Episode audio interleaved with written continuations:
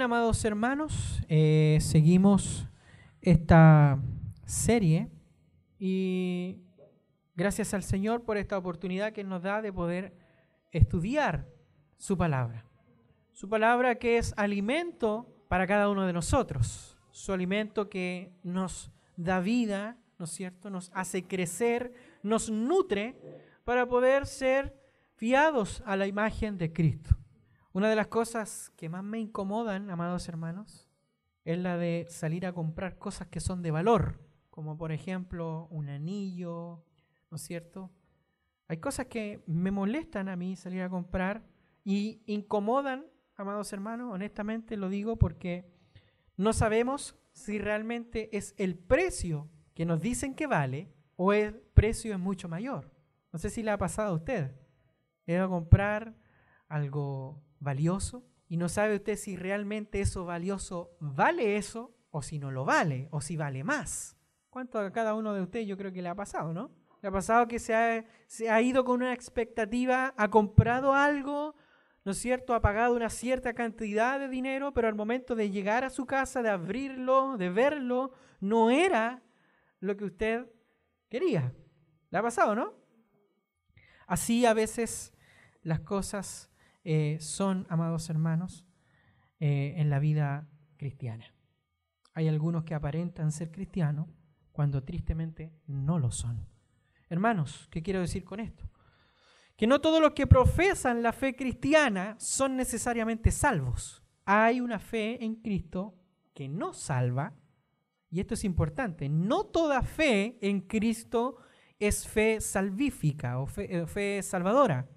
Una persona puede decir que es cristiana sin serlo realmente.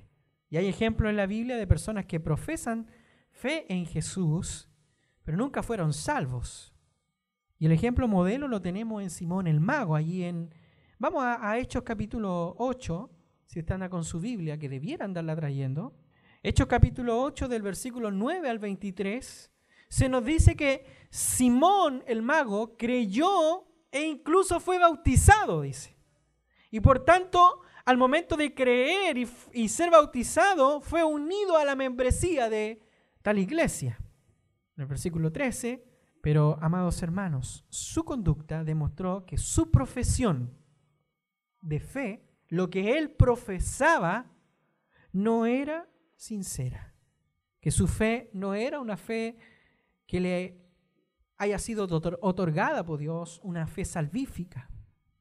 En el versículo 20 al 21, de ahí de Hechos capítulo 8, del versículo 9 al 23, el versículo 20 y el 21 específicamente, Pedro le dijo, tu dinero, dice, perezca contigo, porque has pensado que el don de Dios se obtiene con dinero. No tienes tu parte ni suerte en este asunto, porque tu corazón no es recto delante de Dios. Hermanos, había profesado su fe externamente, había sido recibido en la membresía de una iglesia, pero había algo en él que no estaba bien. ¿Qué cosa era lo que no estaba bien? Y era específicamente, amados hermanos, que su corazón no había sido cambiado. Había hecho profesión de fe al punto de tomar la decisión voluntaria de decir yo quiero bautizarme, pero su conducta, su conducta demostraba que su fe, amados hermanos, no era una fe salvadora. No toda fe en Cristo es una fe salvífica. Y hoy, amados hermanos, vamos a estar hablando con respecto a esto. Otro ejemplo lo vemos durante el ministerio de Jesús, allí en Juan capítulo 2, del versículo 23 al 25. Dice lo siguiente el texto bíblico, estando en Jerusalén en la fiesta de la Pascua, muchos creyeron en su nombre, viendo las señales que hacía, pero Jesús mismo no se fiaba de ellos, porque conocía a todos y no tenía necesidad de que nadie le diese testimonio del hombre. ¿Por qué? Porque él sabía lo que había en el hombre, dice el texto. Y aquí, amados hermanos, se nos dice explícitamente que estas personas creyeron en el nombre de Jesús. Muchos, dice el texto, muchos creyeron en su nombre. Es decir, estas personas estaban impresionados por él y le seguían. Y Juan no dice Juan la causa instrumental que provocó a dicha fe que ellos tenían. Él dice que al momento de ver los milagros, viendo las señales que él hacía, es decir, amados hermanos, estas personas estaban impresionadas por la manifestación de su poder, por la manifestación del el poder por parte de Jesús, vieron sus milagros, se gozaron con ellos, escucharon sus palabras, vieron en Jesús algo que no habían visto en algún otro hombre y creyeron en Jesús. Tenían fe en Jesús, pero no eran salvos. ¿Y cómo sabemos que realmente no eran salvos? Por lo que dice Juan en el texto. Dice, pero Jesús mismo dice, no se fiaba de ellos, porque conocía a todos y no tenía necesidad de que nadie, óigame bien, nadie le diese testimonio del hombre, porque él sabía lo que había en el hombre. Y aquí eh, eh, es un texto también que avala lo que es la expiación limitada con respecto a el sacrificio particular, podríamos decir, de Cristo. Jesús conocía a estas personas Sabía que habían personas que le seguían, pero él no se fiaba de ellos. Amados hermanos, ahora bien, Santiago trata este tema súper importante en esta sección. Y esto es sumamente importante porque esto es una materia de vida o de muerte, entiéndalo así. Esto es importante porque es una materia de vida o de muerte. Una persona, amados hermanos, puede creer que es salvo cuando realmente no lo es. Y si esta persona se equivoca en este punto crucial, amado hermano, amada hermana, le puede costar su destino eterno. Por eso Santiago procura describirle a la iglesia cuáles son las marcas de una fe salvífica. ¿Cuáles son esas marcas? Y veamos lo que nos dice Santiago con respecto a lo que hemos leído. Primero, una de las marcas con respecto a esta fe salvífica es que la fe salvadora es una fe que obra. Es una fe que obra. Miren lo que dice el versículo 14. Hermano mío, dice, ¿de qué aprovechará si alguno dice que tiene fe y no tiene obras? ¿Podrá la fe salvarle? Lo primero que podemos ver es que Santiago está hablando de la fe salvadora versus la fe falsa. Y lo sabemos por la pregunta al final. ¿Podrá la fe salvarle? Esta fe, amados hermanos, que hemos estado describiendo podrá salvarle? ¿Es una fe salvadora? Y esta pregunta es dirigida y se refiere a una persona que anda alardeando o que anda diciendo que tiene fe. Nótese, amados hermanos, que no habla de alguien que tiene fe, sino alguien que dice que tiene fe. Y esto quiere decir que el supuesto creyente hace la afirmación de ser una persona de fe, pero no lo es. Sin embargo, esta afirmación, amados hermanos, de supuesta fe no va acompañada de obras. No va acompañada de obras que manifiesten realmente que ha habido un cambio en la vida del hombre.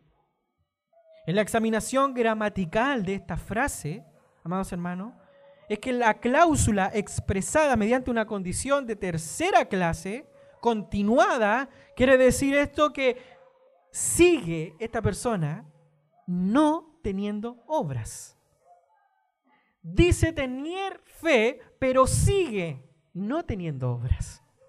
Y esto es interesante, hermanos, ya que la verdadera fe no se, no se manifiesta en lo que nosotros podemos decir. La fe no se manifiesta en lo que yo pueda decir que soy o que sé. La verdadera fe se demuestra y se manifiesta en lo que se hace. Es por eso que es imposible afirmar algo que nadie ve que nadie puede ver porque es una experiencia personal, y si no la hacemos visible por medio de acciones que ponen realmente de manifiesto aquella realidad que afirmamos poseer, o sea, en este caso estamos hablando de la fe. Este versículo 14, amados hermanos, Santiago comienza una nueva sección. Y en esta nueva sección es súper importante. ¿Sabe por qué? ¿Sabe por qué esta sección del, versículo 14 hasta el 26 es importante? Porque son el corazón de esta epístola. Teológicamente hablando, muchos teólogos concuerdan con respecto a esto, muchos comentaristas, que desde el versículo 14 al 26 del segundo capítulo del libro de Santiago es el corazón de la epístola. ¿Sabe por qué? Porque Santiago procura llevar a los hermanos a entender, amados hermanos, que la fe que salva es una fe viva, no una fe muerta. Es una fe viva. Es una gracia salvífica implantado por Dios, ¿no es cierto?, a través de su Espíritu Santo en los corazones de cada uno de los creyentes. Y esa fe viva, amados hermanos, es una fe que obra. Hermanos, la fe verdadera es una fe que inevitablemente, óigame bien, inevitablemente produce frutos de obediencia. Si no hay frutos de obediencia a la palabra de Dios, esa persona no posee aquella fe salvífica. En otras palabras, una vida de santidad, amados hermanos, es totalmente importante y necesaria para la salvación. Como dice el autor de la epístola de Hebreos, ahí en el capítulo 12, versículo 14, él dice, sin santidad nadie verá a quién, al Señor. Fue Jesús, amados hermanos, quien dijo en Juan capítulo 14, versículo 21, que el que tiene mis mandamientos y los guarda, ese es el que me ama, y el que me ama será amado por mi Padre, y yo le amaré y me manifestaré a él. Hermanos, debemos entender algo puntual e importante. Santiago no está diciendo que a la fe se le deba añadir obras. Lo que quiere decir es que la fe genuina, la fe genuina, la fe bíblica, produce obras. Intentar, hermanos, quiero aclarar esto, intentar añadir obras a una fe falsa es un ejercicio totalmente inútil. Porque la única forma de producir obras que agraden a Dios, como dice Santiago en el capítulo 1, versículo 21, es recibiendo la palabra implantada y experimentando la transformación que ésta realiza en la persona. Santiago, amados hermanos, no está poniendo en duda la necesidad de la fe para salvación, sino que él la está suponiendo solamente. Es decir, que Santiago no está enseñando que las obras del hombre sean regla como complemento para la salvación. Santiago no está enseñando aquello. De ahí tanto debate con respecto a lo que dice Pablo, lo que dice eh, Santiago con respecto al tema de las obras, al tema de la fe. Pero es preciso entender que Dios no salva por obras, como el apóstol Pablo lo, lo deja claro. Santiago, amados hermanos, no está dando a entender que nosotros somos salvos por obra. Dios no nos salva por obras. Y esto lo deja claro el apóstol Pablo en Efesios capítulo 2, versículo 10, cuando dice, creados en Cristo Jesús para buenas obras. Pero no nos salva para obras, sino que obras preparadas de antemano, como dice el texto, por Él mismo. Es importante entender, amados hermanos, que la fe salvífica produce obras que ponen de manifiesto, o sea, que demuestran y que muestra realmente la realidad de esa fe. Usted dice tener fe, pero posiblemente sus obras hablen más que sus palabras. De modo que como somos salvos por gracia mediante la instrumentalidad de la fe, el creyente es posicionado en el camino de la vinculación con Cristo, por tanto en el camino de las buenas obras. Hermanos, aunque nosotros no somos salvos, vuelvo a repetir, por las obras, nadie puede ser salvo sin obra y quiero explicar esto.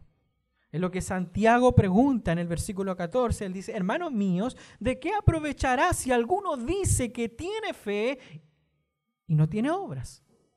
¿Podrá la fe salvarle? Y hay dos preguntas aquí.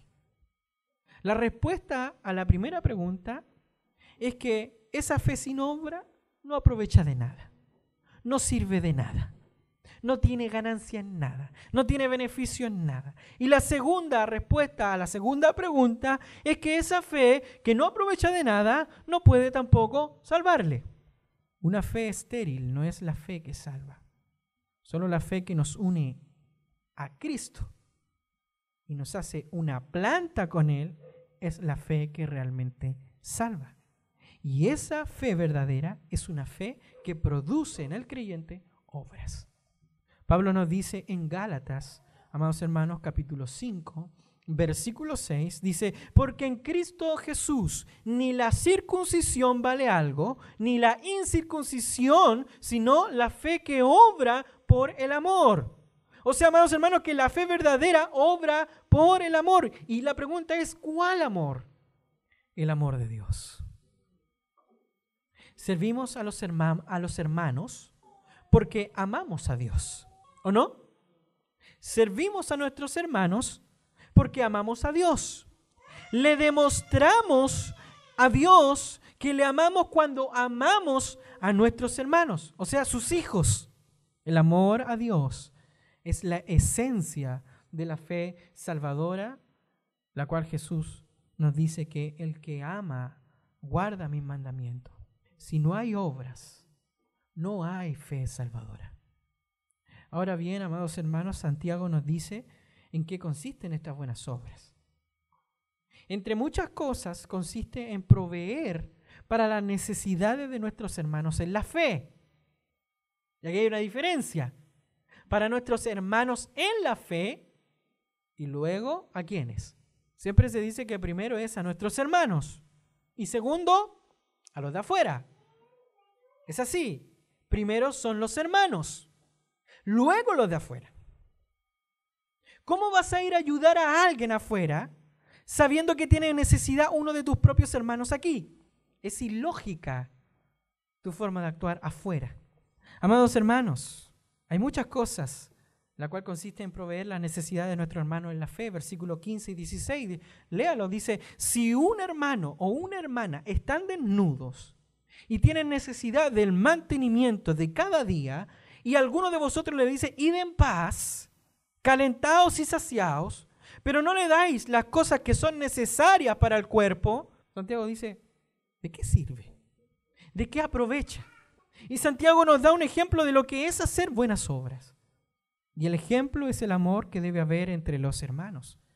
Si yo veo, hermanos, si yo veo un hermano o una hermana que tiene necesidad de las cosas más básicas de la vida, como por ejemplo ropa y comida, si yo veo a un hermano o una hermana en esa necesidad y pudiendo ayudarle, no lo hago y solo le digo, uy hermanito, pucha, ya, eh, vaya en paz, vaya tranquilo, eh, gracias por la información, voy a orar por usted. Pregunto yo, ¿la fe de esa persona será una fe salvadora, una fe que realmente le, le ha salvado? ¿Demuestra que él tiene una fe que realmente le ha transformado? ¿La demuestra sí o no? No la demuestra. Por lo tanto, ¿De qué aprovecha, aprovecha tener esa fe en Dios si no se demuestra la vida de fe que se profesa? ¿De qué nos sirve, amados hermanos, tal clase de cristianismo? ¿De qué nos sirve vivir un cristianismo, amados hermanos, diciendo que somos creyentes, que somos cristianos, cuando respondemos de esta manera? No sirve de nada, hermanos. Tu cristianismo, mi cristianismo, no sirve de nada. Puedes aparentar, puedes mostrar una espiritualidad, puedes llorar, puedes danzar, puedes hablar en lengua, puedes hacer lo que quiera. Pero ¿de qué sirve esa clase de cristianismo si nuestra fe no es revelada a través de nuestras acciones, de nuestras obras? Y esa es la idea del versículo 17. Así también la fe, dice. Así también la fe, si no tiene obras, es muerta en sí misma.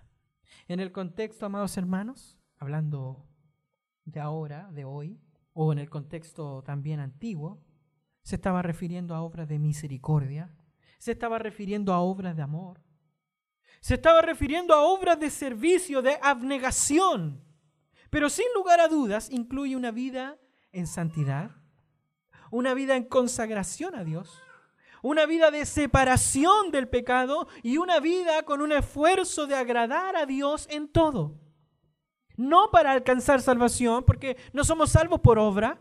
Así lo enseñó Juan el Bautista en Lucas capítulo 3, versículo 11. Él dice lo siguiente, el que tiene dos túnicas, a aquel que no tiene, y el que tiene de comer, haga lo mismo.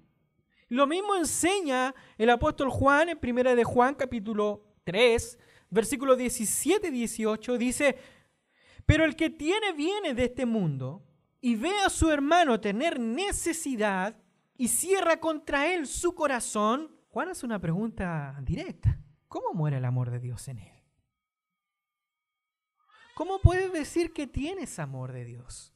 Hijito mío, dice Juan, no amemos de palabra ni de lengua, sino de hecho y de verdad. Amados hermanos, hay algo muy interesante en este texto y es el hecho de que todos, y nadie puede decir que no, todos hemos caído en el error de amar de palabras y de lengua, pero no de hecho y en verdad. Muchos de nosotros nos llenamos nuestros labios diciendo, no, si yo lo amo, hermanito, yo te amo, hermanita. Pero en el hecho y en la verdad es totalmente contradictorio. O hablamos mal del hermano, o lo trasquilamos, o la trasquilamos. Amados hermanos, de la misma manera que Pablo enseña que el creyente no se salva por obras, pero es salvo para obras, que ponen de manifiesto la realidad de su fe, sin la cual no hay justificación, de la misma manera Santiago no rechaza la fe para sustituirla por las obras, sino que estas son las evidencias de la fe. O sea, para Pablo la justificación es alcanzar, alcanzar la posición de un hombre justo. Para Santiago la justificación es mostrar la condición de justo. ¿Se nota la diferencia? Para Pablo la justificación es alcanzar la posición de justo. Para Santiago la posición, la justificación, amados hermanos, es mostrar la condición de justo. Y la conclusión es sencilla. El que profesa que dice tener fe y no la muestra en obras, está hablando de una falsa fe. Una fe que no le puede salvar. Una fe que demuestra que no le ha salvado. Por eso la pregunta es tan precisa. ¿Podrá esa fe salvarle? Santiago nos dice que hay una segunda marca de la fe salvífica verdadera. La segunda marca es que la fe salvadora nunca va sola. Versículo 18. Pero alguno dirá, tú tienes fe y yo tengo obras. Muéstrame tu fe sin obras y yo te mostraré mi fe por mis obras. Santiago, amados hermanos, levanta una objeción en el nombre de alguna persona la cual éste le dice a Santiago, pero Santiago, Dios es soberano en distribuir sus dones. A uno Él les da fe, tú tienes fe. A otros le da obras, yo tengo obras. Pero ¿sabe cuál es la respuesta de Santiago hacia esa persona? Santiago le dice que la fe salvadora, aunque ella sola es la base de nuestra justificación, no es una fe que está sola. Y este es todo el argumento del pasaje. La fe que salva es una fe viva, una fe que obra, es una fe obediente que produce santidad. Y esto no es una elección. Escoge tú tener fe salvadora sin obra y yo escojo tener fe salvadora con obras. No es un hecho de que tú escoges cómo obrar o cómo vivir una vida en fe. Santiago dice que no es así y no debe ser así. Somos justificados por la fe solamente, pero no por una fe que es sola, sino que la fe salvífica va acompañada del fruto del Espíritu en amor, fe, paciencia, benignidad, dominio propio, bondad, etcétera, etcétera. Se manifiesta porque lucha contra el pecado y anhela ser como Cristo Jesús. De la parábola del sembrador, Jesús nos dice ahí en Mateo capítulo 13, versículo 23, dice, más el que sembrando, dice, en buena tierra, perdón, más el que fue sembrado en buena tierra, este dice, este es el que oye y entiende la palabra y da fruto y produce a ciento, a sesenta y a treinta por uno. ¿Qué quiere decir todo esto? Que la salvación no produce una sola gracia en este sentido de fe, sino que produce varias gracias. Como dice Juan capítulo 15, versículo 8, nos dice Jesús, en esto he glorificado a mi Padre, que llevéis mucho, mucho, mucho fruto y seáis así mis discípulos. Amados hermanos, Santiago nos dice que hay una tercera marca de una fe que realmente es una fe salvífica. La fe salvadora, amados hermanos, es mucho más que creer la doctrina correcta. Es mucho más que eso. Versículo 19, y ya voy terminando. Tú crees que Dios es uno. Bien haces, dice Santiago. Pero recuerda que también los demonios creen y tiemblan. Santiago, amados hermanos, nos dice que una persona puede poseer la teología correcta, puede conocer y entender correctamente la palabra de Dios y aún así no ser salvo. Y ejemplo lo son los demonios. Ellos saben quién es Dios. Ellos saben que hay un solo Dios vivo y verdadero. Saben que Dios es trino. Saben que Jesús es el Salvador del mundo. Conocen acerca de los cielos. Conocen acerca de los infiernos. Conocen acerca de la fe salvadora. Conocen acerca del perdón de pecado. Conocen acerca de la doctrina de la santificación. Conocen acerca de la iglesia. Todo ese conocimiento ortodoxo, bíblico y correcto que poseen los demonios no es suficiente para salvarle a ellos mismos. De la misma manera, amados hermanos, una persona puede conocer la palabra de Dios y todo lo que conoce puede ser excelente, puede ser impecable, puede ser ortodoxo, pero aún así no ser salvo. Puede deleitarse en el conocimiento de los cielos, puede estar impresionada por la doctrina del infierno, puede estar impresionada de la persona de Cristo, de los atributos de Dios, tener una colección de los mejores libros de teología en su casa y disfrutarlos y estudiarlos y enseñarlos correctamente a los santos de la iglesia y aún así no ser salvo. Yo recuerdo eh, una pregunta que le hicieron a Samuel Pérez Millos en una de sus exposiciones, si no me equivoco, en uno de los libros que él estaba exponiendo de, ese eh, juego de comentarios de exegético, si no me equivoco, era el libro de Gálatas. Y había un teólogo católico que estaba exponiendo, tremendo, una cátedra impresionante, y se acerca eh, Samuel Pérez Millo, él cuenta en su, en su narrativa eh, entrevista que le hicieron de Clear, eh, él cuenta de que él se acerca hacia esta, a esta persona y le pregunta dónde ha sido su estudio, dónde se formó teológicamente y si acaso él se congregaba en un lugar, aparte de ser, eh, haber estudiado la fe, la teología católica. Y le sale con el cuento de que no era creyente, sino que era un ateo, simplemente que estudiaba la Biblia. Un ateo erudito en teología católica, pero no tenía tampoco ni relación con Dios. Cuando Samuel Pérez Mío cuenta eso, él, hace una expresión así como que yo quedé pasmado, dice. Hermanos, hay gente que puede tener todo el conocimiento. Hay gente que estudia teología sin el deseo de conocer a Dios o sin tener una relación con Dios. Simplemente, ¿para qué? Para refutar a los creyentes. Oh hermanos, yo he conocido a creyentes reformados que honestamente yo personalmente no creo que sean salvos. Sus vidas demuestran que la verdad flota en sus mentes.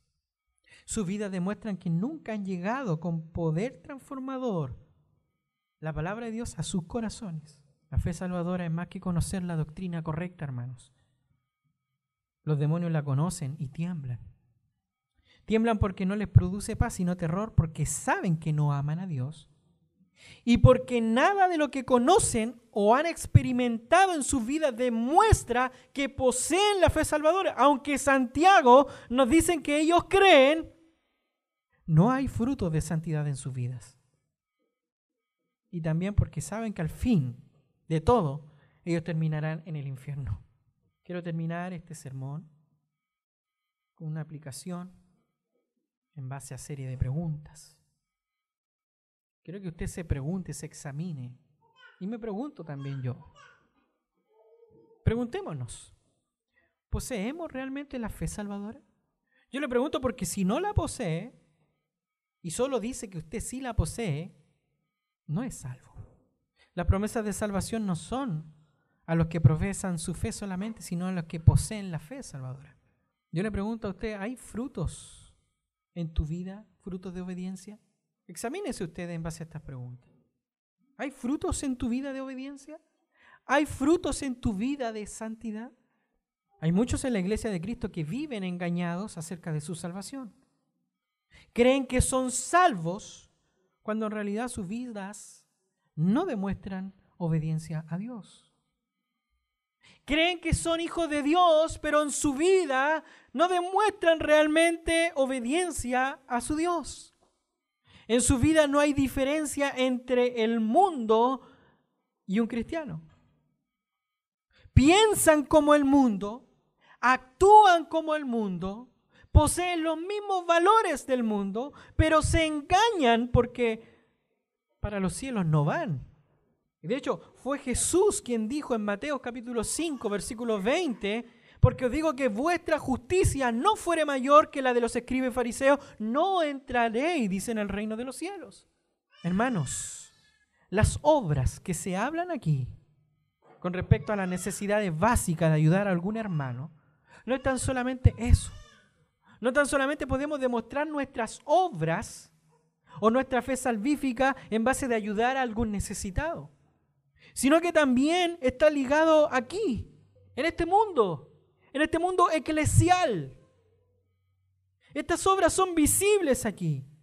Como por ejemplo la labor y el mandato de la iglesia, el mandato mayor de la iglesia es de predicar, de evangelizar, servir, ayudar en nuestra iglesia, como también a nuestros prójimos afuera. Yo le pregunto, ¿qué hay de evangelismo en la iglesia? ¿Qué hay de, la tarea de la iglesia de evangelizar? Hay hermanos y hermanas que llenan sus bocas diciendo que debemos salir, que debemos hacer evangelismo, que hay que tener amor por las almas. Dicen que la iglesia no está cumpliendo su labor, que la iglesia se está encerrando en cuatro paredes. Y yo les pregunto a esas personas, ¿realmente tienes el descaro y creer que tienes la autoridad de hacer un llamado a la iglesia a salir si a la hora de salir no estás presente?